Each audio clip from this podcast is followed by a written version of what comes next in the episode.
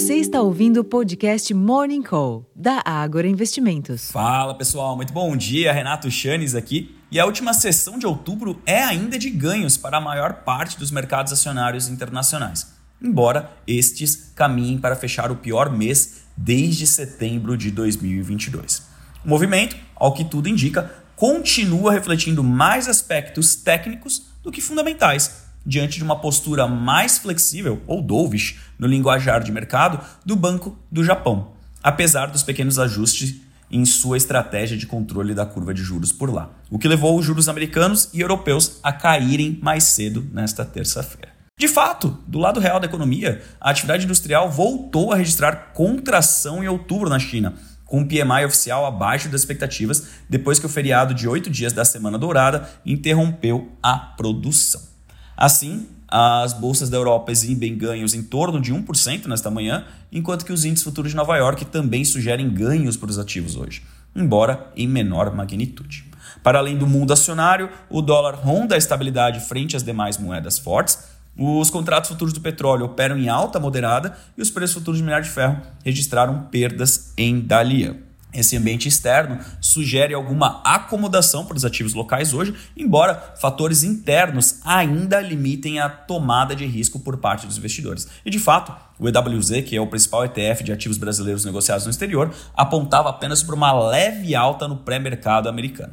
O tema fiscal continuará sendo o principal direcionador para o rumo dos negócios e, nesse sentido, o ministro da Fazenda, Fernando Haddad, reafirmou ontem o, o compromisso fiscal do governo, mas não a meta de déficit zero para 2024, enquanto que o presidente do Senado, Rodrigo Pacheco, do PSD de Minas Gerais, afirmou em nota que o Congresso, entre aspas, buscará contribuir com as aprovações necessárias, fecha aspas, para ajudar o governo a cumprir a meta fiscal.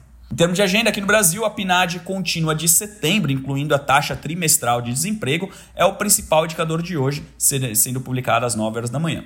A mediana indica a queda da taxa de desemprego a 7,7% no terceiro trimestre, de 7,8% no trimestre encerrado em agosto. Entre os eventos, o Tesouro realiza leilões de venda de títulos públicos às 11 horas da manhã. O presidente Luiz Inácio Lula da Silva participa de reunião do Conselho Político da Coalizão às 10 horas da manhã. E em uma nova rodada de discussões da reforma tributária, o relator da matéria, o senador Eduardo Braga, vai receber em Brasília o governador de São Paulo, Tarcísio de Freitas, do Republicanos. E por fim, a reunião do Copom terá início nesta terça-feira. Nos Estados Unidos estão programadas apenas as publicações do PMI de outubro às 10h45 e do índice de confiança do consumidor às 11 horas da manhã. Na Europa, a taxa anual de inflação ao consumidor CPI da zona do euro desacelerou para 2,9% em outubro, ante 4,3% em setembro, segundo dados preliminares divulgados pela Agência de Estatísticas da União Europeia, a Eurostat, um pouco abaixo da expectativa de 3%.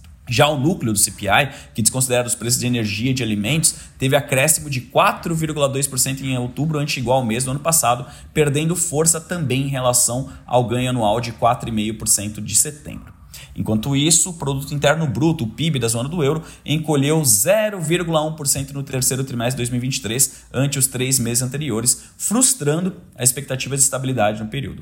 Em relação ao mesmo intervalo do ano passado, o PIB do bloco teve leve expansão de 0,1% entre julho e setembro, variação que veio em linha com o consenso. É válido notar que a Eurostats também revisou para cima o PIB da zona do euro do segundo trimestre ante o primeiro, de um ganho de 0,1% para um avanço de 0,2%.